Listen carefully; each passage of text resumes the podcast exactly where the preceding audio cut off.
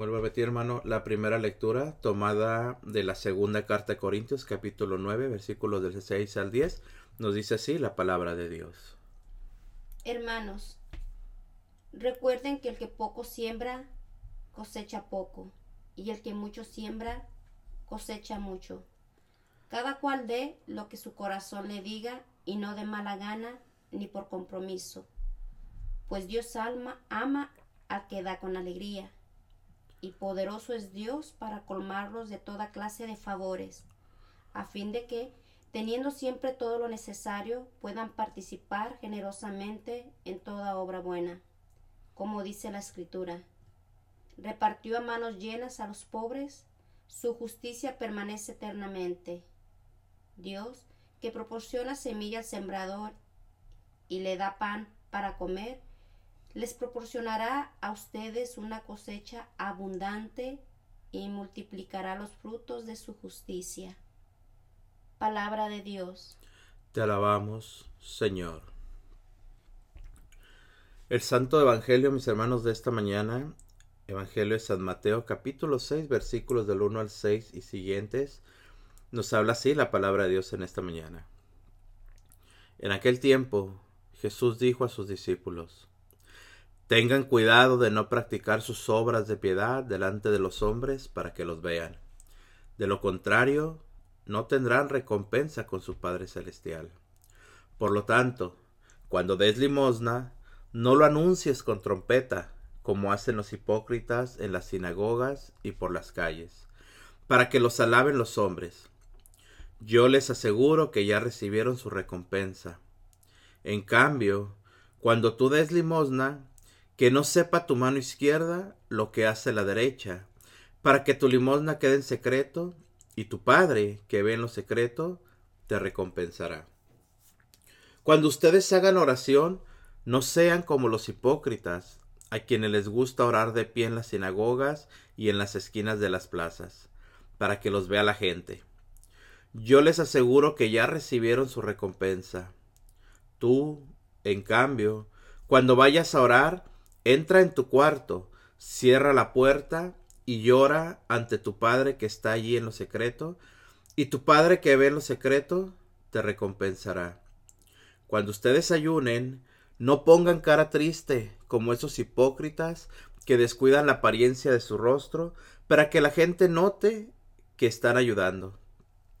Yo les aseguro que ya recibieron su recompensa. Tú, en cambio, cuando ayunes, Perfúmate la cabeza y lávate la cara, para que no sepa la gente que estás ayunando, sino que tu Padre que está en lo secreto, y tu Padre que ve lo secreto, te recompensará. Hermanos, esta es palabra de Dios. Te alabamos, Señor. Bueno, hoy la palabra de Dios, mis hermanos, ah, nos habla así como, como el Señor nos habla muchas veces, ¿no? Con, con fuerza, así con, con esa, con esa reprensión amorosa, pero al final de cuentas reprensión. ¿Por qué? Porque es necesario, mis hermanos, muchas veces que nosotros también recibamos reprensión. Porque la palabra de Dios, mis hermanos, las palabras de Jesús, las palabras de los discípulos, las palabras de Pablo, las palabras de los profetas, toda la palabra de Dios, hermano mío, es palabra que nos anima, es palabra que nos orienta, es palabra que nos reprende, es palabra que nos da vida. Pero imagínate, hermano, si tuviéramos un Dios, si tuviéramos un Padre, ojo con la palabra que voy a decir, un, un, un Dios alcahuete, no sé si se, entienda la palabra.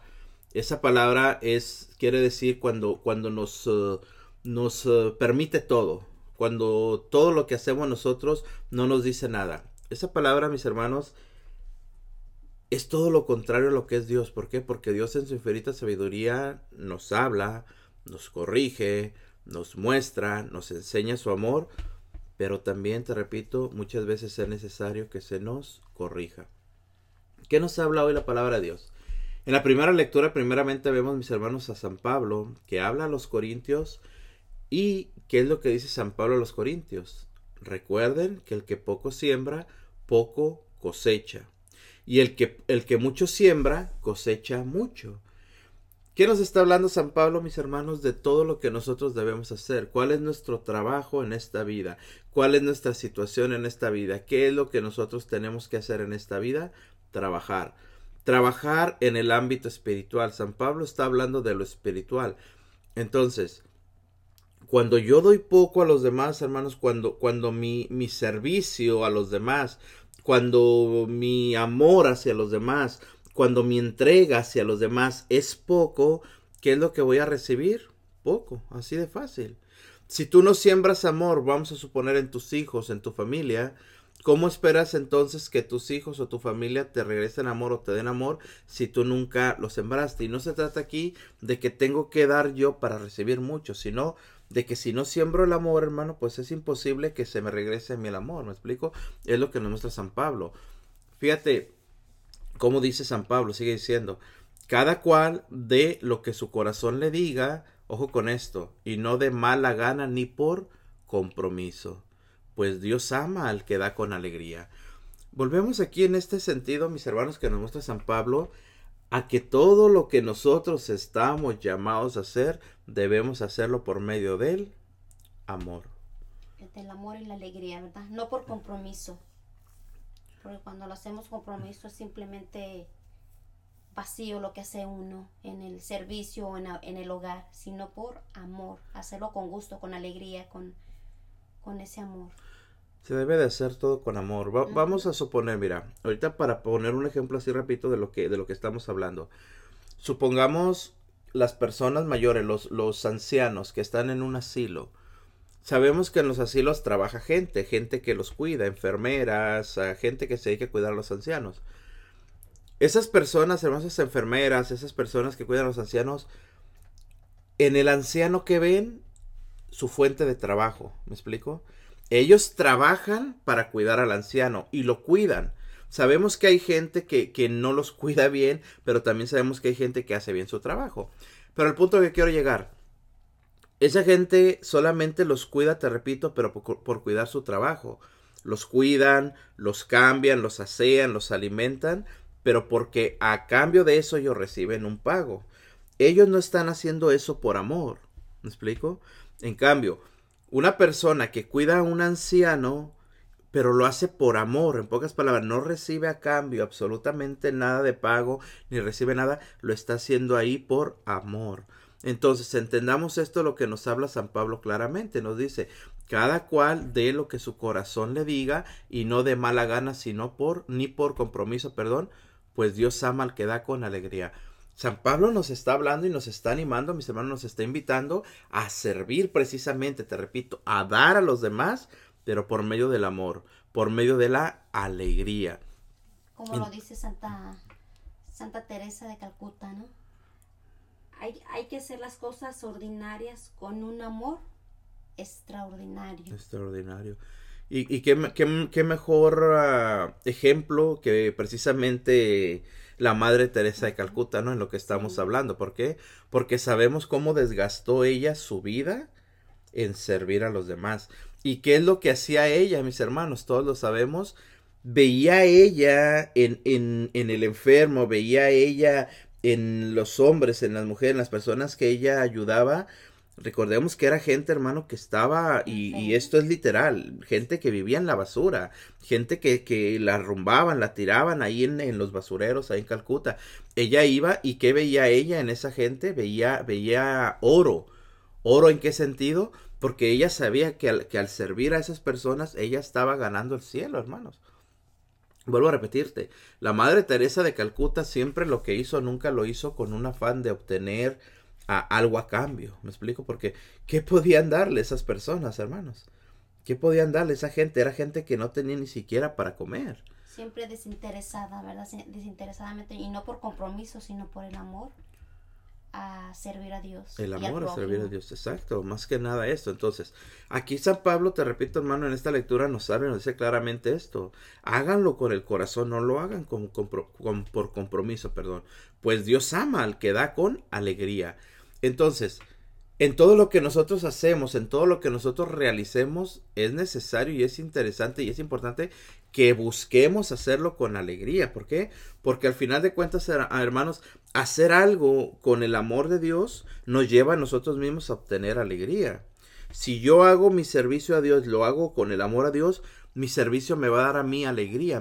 La forma en la que yo me desgaste, la forma en, lo, en la que yo pase mi tiempo sirviendo a los demás, lo que me va a dar a mí es alegría. Es lo que hace el amor de Dios, es lo que hace el, el darnos a los demás, te repito. Por eso dice la palabra, dice San Pablo, Dios es poderoso para colmarlos de todo tipo de favores, a fin de que teniendo siempre todo lo necesario, puedan participar generosamente en toda obra buena. Ojo con estas palabras de San Pablo, ¿qué nos está diciendo ahí? Aquí se cumple, hermano, claramente lo que nos dice la palabra de Dios. Tú preocúpate de mis cosas, que yo me preocuparé de las tuyas. Fíjate, vuelvo a repetir, hermano, dice San Pablo, y poderoso es Dios para colmarlos de toda clase de favores, a fin de que teniendo siempre todo lo necesario, puedan participar generosamente en toda obra buena. Hermano, aquí nos está diciendo San Pablo y, son claras estas palabras. Cuando tú te, te embarcas en, en, un, en un viaje de fe, ¿qué significa esto? ¿Qué significa embarcarnos en un viaje de fe? Cuando el Señor te pide hacer algo imposible, y claramente nos dice San Pablo, Él va a proveer todo lo que tú necesitas. ¿En qué forma? Si tú tienes que hablar de Dios, Él va a hablar por ti. Si tú tienes que hacer una obra, sea cual sea esa obra, en el nombre de Dios, Él va a proveer lo que tú necesitas. No te va a faltar absolutamente nada. Y de esa forma es como se empieza a hacer posible lo que es imposible. ¿Por qué? Porque es Dios el que provee, mis hermanos. Es Dios el que está ahí presente. Es Dios el que hablará por nosotros. Te repito, es Dios el que actuará por nosotros. Es Dios, es Dios el que nos llevará a donde Él nos quiera llevar. Que cruzaremos fronteras, hermano, incluso. Aunque no tengamos lo necesario para cruzar esas fronteras, Él estará con nosotros. Que hablaremos cosas que ni siquiera conocíamos. ¿Por qué? Porque es Él el que habla. Volvemos a lo mismo, una madre, Teresa de Calcuta, comenzó haciendo lo que ella estaba en sus manos y terminó haciendo lo imposible. ¿Por qué? ¿Cuánta gente pudo ella sanar? ¿Cuánta gente pudo ella liberar de, de del, del, llanto, de, de, la enfermedad, de, de mm, al, al borde de la muerte esa gente? Es ahí, hermanos, donde vemos, te repito, la obra de Dios. Es donde vemos, te repito, cómo Dios va proveyendo, cómo Dios va haciendo las obras cómo Dios va poniendo eso, te repito, esto que nosotros, hermanos, podemos hacer lo imposible, te repito. Pero no podemos hacer eso imposible que nos habla la palabra de Dios si no estoy tomado verdaderamente de la mano de Dios. Si no me agarro de Dios, si no confío en Dios, si no pongo mi mirada en Dios, si no me tomo de la mano de Dios, si no clamo a Dios, no puedo yo hacer lo imposible. ¿Por qué? Porque entonces nos quedaremos en ese sentido, mis hermanos, de estar siempre en lo patético, de estar siempre en lo bajo, de estar siempre en, en lo mismo. ¿Me explico? No. Tenemos que descubrir lo que Dios quiere de nosotros, hermanos. Pero ¿cómo puedo yo descubrir la voluntad de Dios en mi vida? El Evangelio de San Mateo nos habla hoy claramente y nos dice, Mira, dice la palabra de Dios. En aquel tiempo Jesús dijo a los discípulos, ojo con esto, tengan cuidado de no practicar sus obras de piedad delante de los hombres para que los vean. De lo contrario, no tendrán recompensa de su Padre celestial. ¿Qué nos está hablando Jesús, hermano? ¿Cómo inicia la palabra de Dios en el Evangelio de San Mateo de esta mañana? Tengan cuidado de no practicar sus obras de piedad delante de los hombres para que los vean. Entonces, si hablamos que Dios puede hacer posible lo imposible, nos hablaba San Pablo en la lectura a los Corintios de cómo nosotros debemos de actuar, de que Dios provee, de que Dios está con nosotros, de que Dios nos cuida, de que Dios nos lleva, pero ahora Jesús nos habla claramente y nos dice, ten cuidado de no trabajar, de no hacer lo que tengas que hacer para que la gente te mire, para que la gente te admire, para que la gente te aplauda, para que la gente reconozca tu trabajo. Fíjate hermano, aquí qué interesante está esto. Jesús, te repito, nos advierte claramente, lo que tenemos que hacer, tenemos que hacerlo con el sentido de ayudar a los demás, de buscar hacer el bien a los demás. Entonces, si yo hago una obra, sea cual sea la obra que haga, si yo la hago para que la gente me mire, para que la gente me aplaude, yo ya estoy obteniendo mi recompensa. ¿Cuál es la recompensa que voy a tener? Un aplauso, una palmada, el que nos reconozcan porque damos un dólar de propina, porque damos un dólar a alguien que lo necesita. Esa es nuestra recompensa, hermanos. Por eso Jesús nos habla y nos dice claramente, mis hermanos, cuando tú des, cuando tú hagas, cuando tú sirvas, cuando tú ayudes, cuando tú hagas el bien, hazlo en silencio. En lo secreto. En lo secreto. ¿Por qué? Mira, mi hermano, Jesús sigue diciéndonos hoy por medio del Evangelio. Por lo tanto, cuando des limosna, no lo anuncies con trompeta. Fíjate qué palabras tan duras. Como hacen los hipócritas en las sinagogas y por las calles para que los alaben los hombres. Yo les aseguro que ya recibieron su recompensa. En cambio, cuando tú des limosna, que no sepa tu mano izquierda lo que hace la derecha, para que tu limosna quede en secreto, y tu Padre que ve en lo secreto te recompensará. ¿Qué nos lleva Jesús? ¿A dónde nos quiere llevar Jesús? ¿A dónde nos quiere el Señor tomar de la mano, mis hermanos, y llevar o introducir en esa, en esa profundidad que debemos de tener nosotros, hermanos, que buscamos la vida espiritual?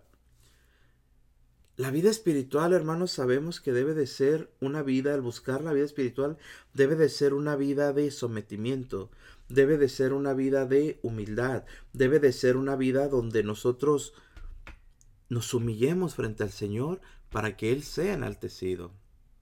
Entonces, si nosotros, te repito, lo que hacemos, esperamos, dice la palabra de Dios, no lo anuncies con trompeta. ¿Qué significa esto, hermanos?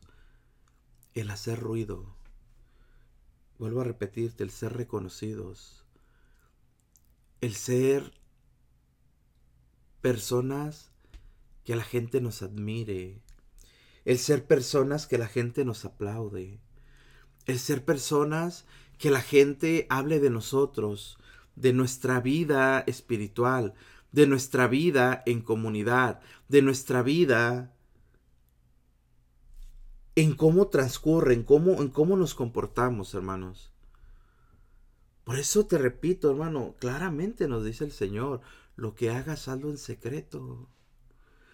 Mira qué diferente, hermano, es cuando la obra que realizamos es bendecida por Dios. ¿Por qué? Porque ahí se comienzan a ver los frutos. Pero son frutos que Dios ha permitido, son frutos que Dios ha dado. ¿Por qué? Porque me apego al Señor. ¿Por qué? Porque vivo pegado al Señor. ¿Por qué? Porque busco darle gloria al Señor. Mi, mi, vida, mi familia, mi ministerio, mi vida espiritual debe de estar dirigida a darle gloria al Señor. ¿Por qué? Porque si mi vida la busco hacer para, para ser yo ejemplo de los demás, ya estoy fallando. Porque si mis obras de caridad son dirigidas para que la gente me vea, vuelvo a repetirte, la palabra de Dios nos dice claramente, en esta vida ya estamos recibiendo nuestra recompensa. En pocas palabras, hermanos, si lo que hacemos, ojo con esto, en el nombre de Dios, ¿eh? si lo que hacemos en el nombre de Dios no va dirigido a darle gloria a Dios, en pocas palabras, obtendremos nuestra recompensa en este mundo. Con fama si tú lo quieres, con reconocimiento si tú lo quieres, pero aquí quedará, aquí quedará, hermanos. Aquí quedará nuestro servicio, aquí quedará todo lo que nosotros hacemos. Por eso, por eso vuelvo a repetirte, hermano, el Evangelio de este día nos, nos habla claramente de, de, esta forma y nos enseña de esta manera en, en cómo Jesús quiere que nosotros seamos. Porque dice la palabra de Dios, cuando ustedes hagan oración, no sean como los hipócritas aquellos a los que les gusta orar de pie en las sinagogas y en las esquinas de la plaza para que los vea la gente. Fíjate cómo, cómo nos vuelve a decir Jesús, nos vuelve a llevar Jesús, hermano mío, a ese escenario. A no ser nosotros, no tenemos por qué ser nosotros quienes llamemos la atención. ¿Por qué? Porque de esa forma le estamos robando la gloria al Señor. Nosotros, tú y yo, hermano, debemos de tener luz, la luz del Espíritu Santo. ¿Para qué? Para reflejar, para que de nosotros salga la luz, pero que la gente al mirarnos a cada uno de nosotros con nuestro comportamiento, con nuestras palabras, con nuestras obras, con todo lo que nosotros hacemos, cuando la gente nos mire se dé cuenta, mira, esa persona tiene una luz, pero esa luz no es de Él, esa luz viene del Señor. Entonces la gente a quién debe de voltear a ver? Al Señor, al Espíritu Santo, al cielo, no a ti. Por eso la palabra de Dios nos muestra claramente, mis hermanos, te repito, nos dice Jesús, no sean como aquellos hipócritas, a los que les gusta orar de pie en las sinagogas y en las esquinas de la plaza para que la gente los vea. Que la luz que nosotros podamos transmitir sea una luz que lleve a la gente a los pies del Señor. Porque aquellos que reciben, hermano, aquellos, vuelvo a repetirte, aquellos que, que reciben reconocimiento, que reciben aplauso, que reciben todo lo que humanamente se nos da, mis hermanos, es algo que nosotros no debemos saber recibir. ¿Por qué? Porque dice la palabra de Dios, yo les aseguro que ellos ya recibieron su recompensa ellos ya recibieron su recompensa. Tú, dice la palabra de Dios, tú, en cambio, cuando vayas a orar, entra en tu cuarto, cierra la puerta y llora ante tu Padre que está allí en lo secreto. Y tu Padre que ve en lo secreto te recompensará. ¿A qué estamos llamados, hermano? A orar, a interceder a pedir por los demás, a pedir por nosotros mismos. Pero ¿de qué forma debemos hacerlo? No mostrándonos, no poniéndonos en las plazas, hermano mío, gritando a los cuatro vientos que somos personas de oración, que somos personas espirituales, que somos personas que, que, que, el amor de Dios está en nosotros, que la presencia de Dios está en nosotros. No necesitamos hablar, no necesitamos decirlo. Si verdaderamente, hermano, tenemos el Señor en nuestro corazón, se va a notar en qué forma. En nuestras palabras, vuelvo a repetirte, en nuestras acciones, en la forma en la que perdono las ofensas a mi hermano, en la forma en la que recibo también las ofensas que me hacen mis hermanos y no tomo yo revancha, no tomo yo pelea contra eso. El día de ayer hablábamos de la ley del talión, hablaba mi esposa de, de, de esa, esa ley que había en el Antiguo Testamento, mis hermanos que practican los judíos, de ojo por ojo y diente por diente. Hablábamos también, hermano mío, el día lunes de cómo nos decía San Pablo que la gracia del Señor está con nosotros y nos invitaba San Pablo a no desechar esa gracia. ¿Por qué? Porque esa gracia me lleva a mi hermano a soportar, nos decía San Pablo en la segunda de Corintios, a soportar las burlas, a soportar las, las cárceles, a soportar todas las formas en las que, en las que la gente me ve, en las formas en las que la gente muchas veces me juzga. ¿Por qué? Porque si, si no estoy en, en la gracia del Señor, hermano, una burla hacia mí, ¿qué va a ser? Querer que yo tome revancha esa burla. Pero si me mantengo en la gracia del Señor, cuando yo recibo esa burla, sé entregársela al Señor, sé soportarla y sigo avanzando. Eso es lo que hace la gracia en nosotros, nos decía San Pablo. Hoy la palabra de Dios nos está diciendo claramente, mis hermanos, cuando ores, entra en tu cuarto. ¿Por qué? Porque ahí es donde el Señor quiere tener esa intimidad conmigo, en mi corazón. Ahí en el cuarto, no nos está hablando la palabra de Dios, hermanos, en sí, de, de, un cuarto físico, nos está hablando de encerrarnos en nuestro corazón, en el sentido de que al encerrarnos nosotros en nuestro interior, en nuestro corazón, se abre la puerta para que el Señor pueda entrar a nosotros. Por eso la palabra de Dios nos habla claramente, mis hermanos. Ven a una intimidad conmigo, nos invita el Señor. Ven porque quiero hablar contigo, quiero hablarte en secreto, quiero demostrarte en secreto el amor que te tengo, nos dice el Señor. ¿Para qué? Para que cuando mi corazón se, se, llene de la presencia del Señor, ¿Qué es lo que podemos hacer? Ahora sí, hermanos, salir a las plazas, salir a nuestra iglesia, salir en nuestras, en nuestras comunidades. ¿A qué? A demostrar ese amor, ojo, y no con palabras, porque vuelvo a repetirte, no tenemos que estar hablando, no tenemos que estar mencionando, no tenemos que estar diciendo que, que Dios está en mí, no tenemos que hacerlo. Nuestra sola presencia lo hablará, nuestra sola presencia lo dirá. Pero si yo no busco, vuelvo a repetirte, hermano, si yo no busco darle la gloria al Señor, ¿de qué me va a servir? De nada. ¿De qué me va a servir, hermano mío, el comulgar cada día? Si esa, esa comunión que yo recibo, si recibir el cuerpo de Jesús, y recibir la sangre, el cuerpo de Jesús en mi corazón, no me está a mí ayudando a ser mejor persona, no me está ayudando a mí a ser mejor cristiano. ¿Qué hacemos?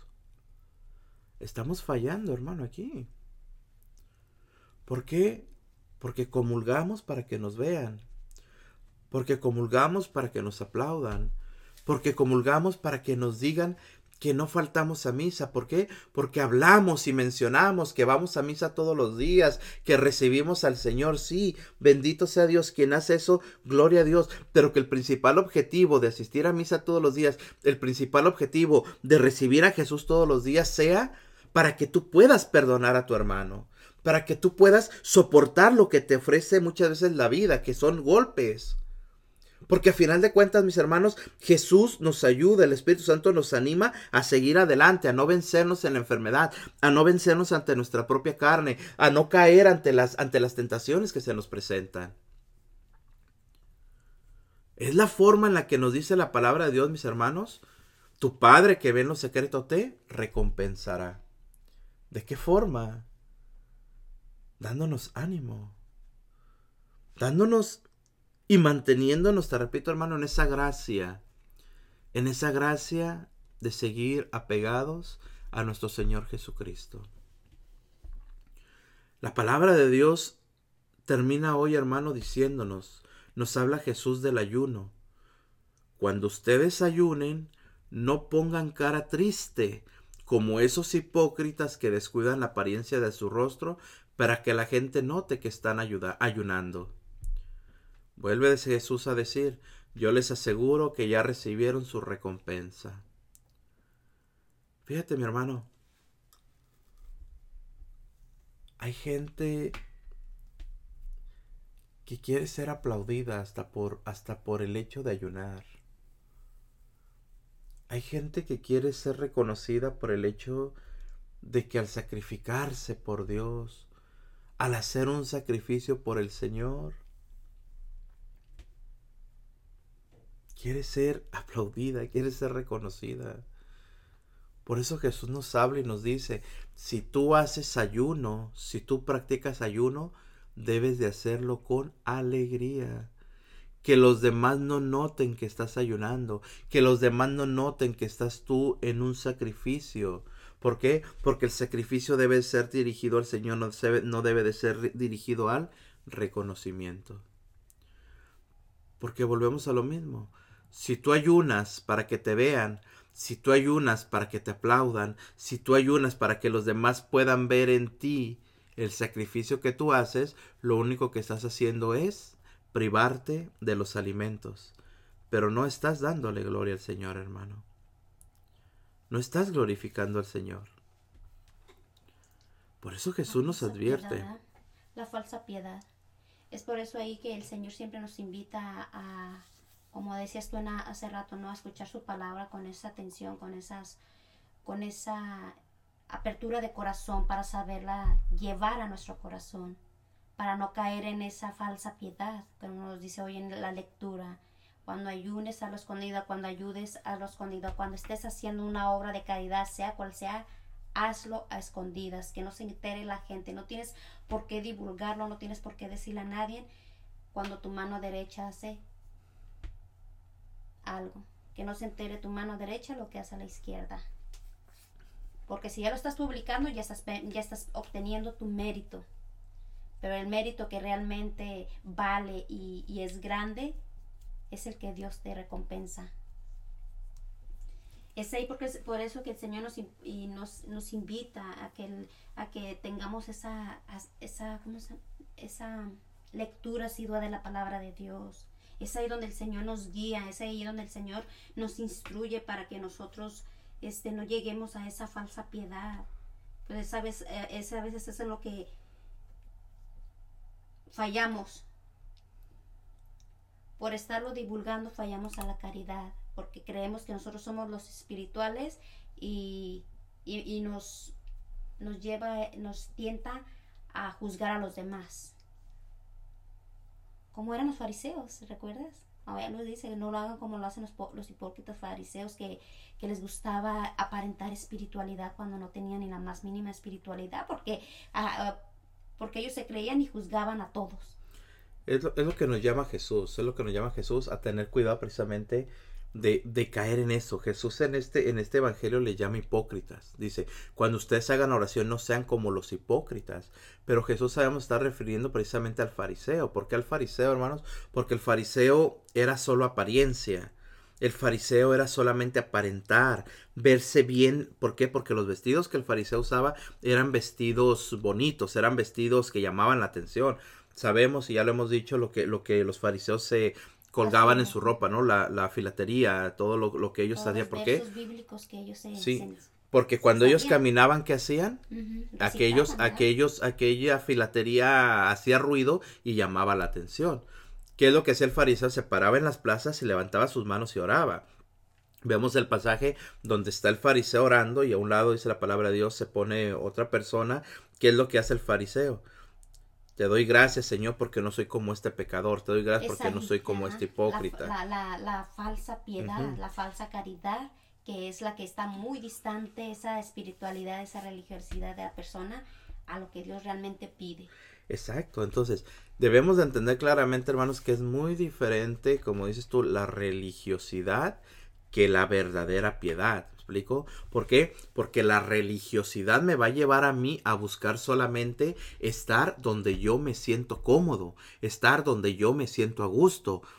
Si, si, si yo voy a misa y veo que la misa no es lo que a mí me agrada, yo voy a ir a buscar donde me agrada.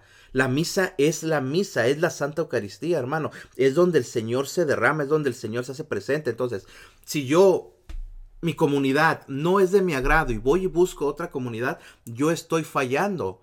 ¿Por qué? Porque no estoy reconociendo el sacrificio que Jesús hace en la Santa Eucaristía. En pocas palabras, hablo y digo y pienso y creo que Jesús no vale en esta comunidad, pero sí vale en la otra comunidad. Dios no es Dios en esta, en esta, en esta comunidad. ¿Por qué? Porque el sacerdote no celebra como debe de celebrar. ¿Por qué? Porque el sacerdote no hace lo que debe de hacer. En aquel lugar sí lo hacen, me voy allá. Eso es religiosidad, hermano. ¿Por qué? Porque fíjate, estamos buscando nuestra, nuestra comodidad. Y el fallo aquí es este, hermano. El creer que Dios no vale en este lugar. Hermanos, aunque el sacerdote, escúchame, aunque el sacerdote no esté en la plena santidad que debe de estar, no esté en, en, en comunión, en comunión por así decirlo, no deja de ser sacerdote. ¿Y qué es lo que te quiero decir con esto, hermano? Que Dios no es menos Dios porque un sacerdote celebre en pecado mortal. ¿Me explico? Y ojo con esto, ojo, mucho ojo con esto, hermanos. Lo que yo te quiero dar a entender es de que Dios no disminuye. Dios no es menos en tu comunidad y es más en otra comunidad. Dios es el mismo en todos lados, hermano. Dios es el mismo en todos lados. Por eso la palabra de Dios hoy nos lleva y nos dice claramente, hermanos, cuando tú entres, dice la palabra de Dios, cuando tú ores, entra en tu cuarto, cierra la puerta y ora ante tu Padre que está allí en lo secreto. Vuelvo a repetirte, no nos está hablando la palabra de Dios, hermano, del lugar físico, no nos está hablando de la iglesia, no está hablando que si aquí se celebra con, con reverencia el culto y acá se celebra sin reverencia, que Dios vale más en un lugar en otro, no nos habla de eso, nos habla de tu corazón, nos habla de tu interior, nos habla de tu alma. Lo que importa al final de cuentas es cómo tú recibas al Señor, cómo tú abras tu corazón, cómo tú prepares tu corazón. volvemos a lo mismo y vuelvo a repetirte, mi hermano. ¿De qué nos sirve ir todos los días a misa? ¿De qué nos sirve recibir a Jesús todos los días en nuestro corazón si Jesús en mi corazón no yo yo como persona no estoy dejando a Jesús hacer lo que tiene que hacer en mí? Vuelvo a repetirte. Si recibir todos los días a Jesús no me lleva a mí a dar el perdón a mis hermanos, a aceptar a mis hermanos, a buscar la caridad de mis hermanos, nos estamos engañando, hermanos. Nos estamos engañando así de fácil. Por eso vuelvo a repetirte, la palabra de Dios hoy es dura, nos habla de una forma muy dura y de una forma directa, mis hermanos. De una forma de cómo debe de ser un cristiano, ¿verdad? Verdadero. Un verdadero cristiano que es hacer todo lo oculto y no aparentarlo, pues no, vivir en apariencias. Exacto. Vuelvo a repetirte, la verdadera espiritualidad, mis hermanos, la verdadera espiritualidad es la que nos lleva a ser mejores personas. Así de fácil. Así de sencillo. Que realmente demuestras a Jesús en tu vida, ¿no? Sí, por eso recuerda, la palabra de Dios, vuelvo a repetir, el día, el día lunes nos hablaba claramente cómo nosotros debemos de aceptar, cómo nosotros debemos de buscar, cómo nosotros debemos de vivir la vida como cristianos. Soportándonos, decía San Pablo muchas veces, hermanos. ¿Por qué? Porque nos tienen por desconocidos, decía San Pablo, aunque nos conocen. Nos tienen como pobres, aunque somos ricos, espiritualmente hablando. ¿Por qué? Porque enriquecemos a los demás. Nos tienen como nada, aunque lo poseemos todo, nos decía San Pablo. Ahí es donde está y se manifiesta la gracia del Señor. Entonces, la verdadera vida espiritual, mis hermanos, te repito, nos habla San Pablo, es el saber dar a los demás, pero primero llenándonos nosotros. Vuelvo a lo mismo. Si yo solamente busco hacer lo que tengo que hacer para llamar la atención, si yo solamente quiero demostrar una espiritualidad exterior, estoy fallando, hermano. Ahí me recordabas mucho como, como, como Jesús, ¿no? Jesús nuestro ejemplo para la oración, Jesús el ejemplo para todo, ¿no? Nuestro Señor Jesús, cuando Él se iba al monte y oraba, ¿cómo bajaba? ¿Cómo se transfiguraba?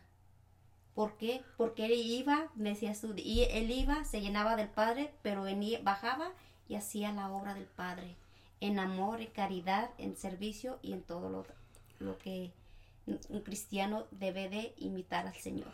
Recordemos, hermanos, bueno, es, es Jesús, sabemos, Jesús, ¿verdad? Excelencia. Pero, pero recordemos que dice la palabra de Dios que cuando Jesús comenzaba a predicar, la misma gente se admiraba de la sabiduría que tenía Jesús. De la fuerza. Los demonios que había en la gente reconocían a Jesús, ¿cierto o no? Sí.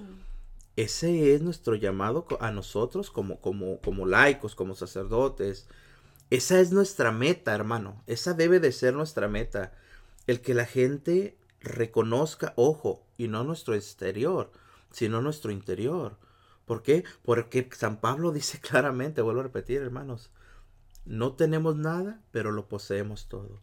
Que la gente reconozca, ¿no? Lo que hay dentro de ti, de tu corazón, no en el exterior. Exacto, porque que, la gente, que los demonios huyan por, por la presencia de Dios en ti, la gracia de Dios, y no huyan por la falsa piedad y misericordia que pueda haber en, cada uno. Pero si yo paso mi vida hablando de lo que yo hago, si yo paso mi vida queriéndote demostrar a ti, hermano, que yo rezo el rosario todos los días, que yo voy a misa todos los días, que yo recibo a Jesús todos los días, ahí ya estoy fallando, ¿cierto o no? No, claro. Y peor aún, te repito, mi hermano, si yo estoy buscando a Jesús solamente por apariencia, estoy fallando, estoy cometiendo un pecado muy grave. ¿Por qué? Porque la palabra de Dios nos dice claramente, mis hermanos, cuando nosotros buscamos eso, obtenemos nuestra recompensa.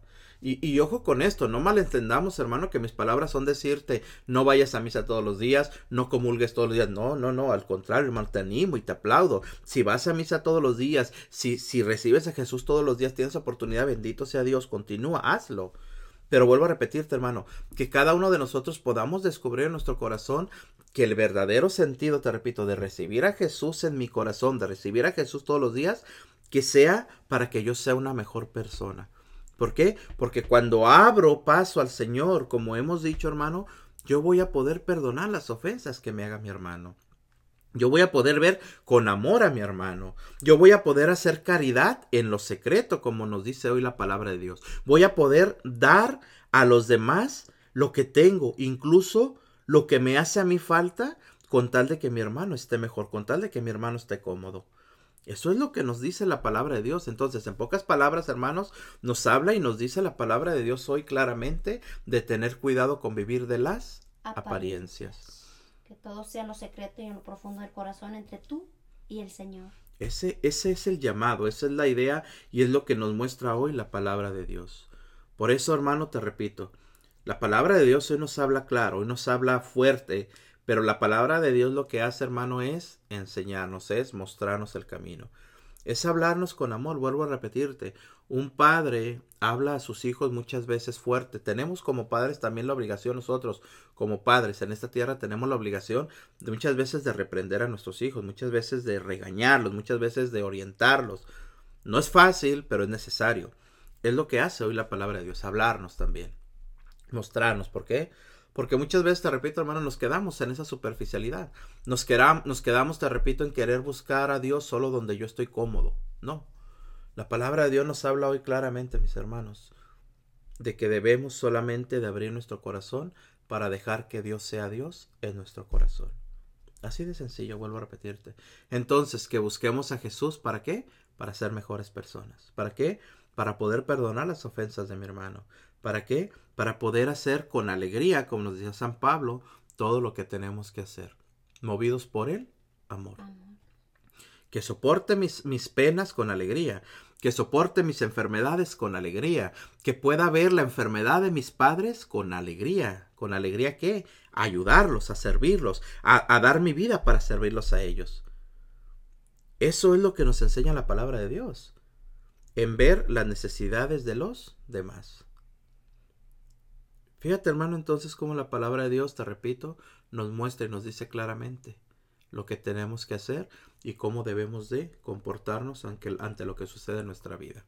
Así que, pues qué bendición mis hermanos el poder hoy en esta mañana tener esta reflexión por medio de la palabra de Dios. Vuelvo a repetirte las lecturas. Primera lectura, 2 Corintios capítulo 9, versículos 6 al 10. Y el Santo Evangelio, Evangelio de San Mateo, capítulo 6, versículos del 1 al 6 en adelante.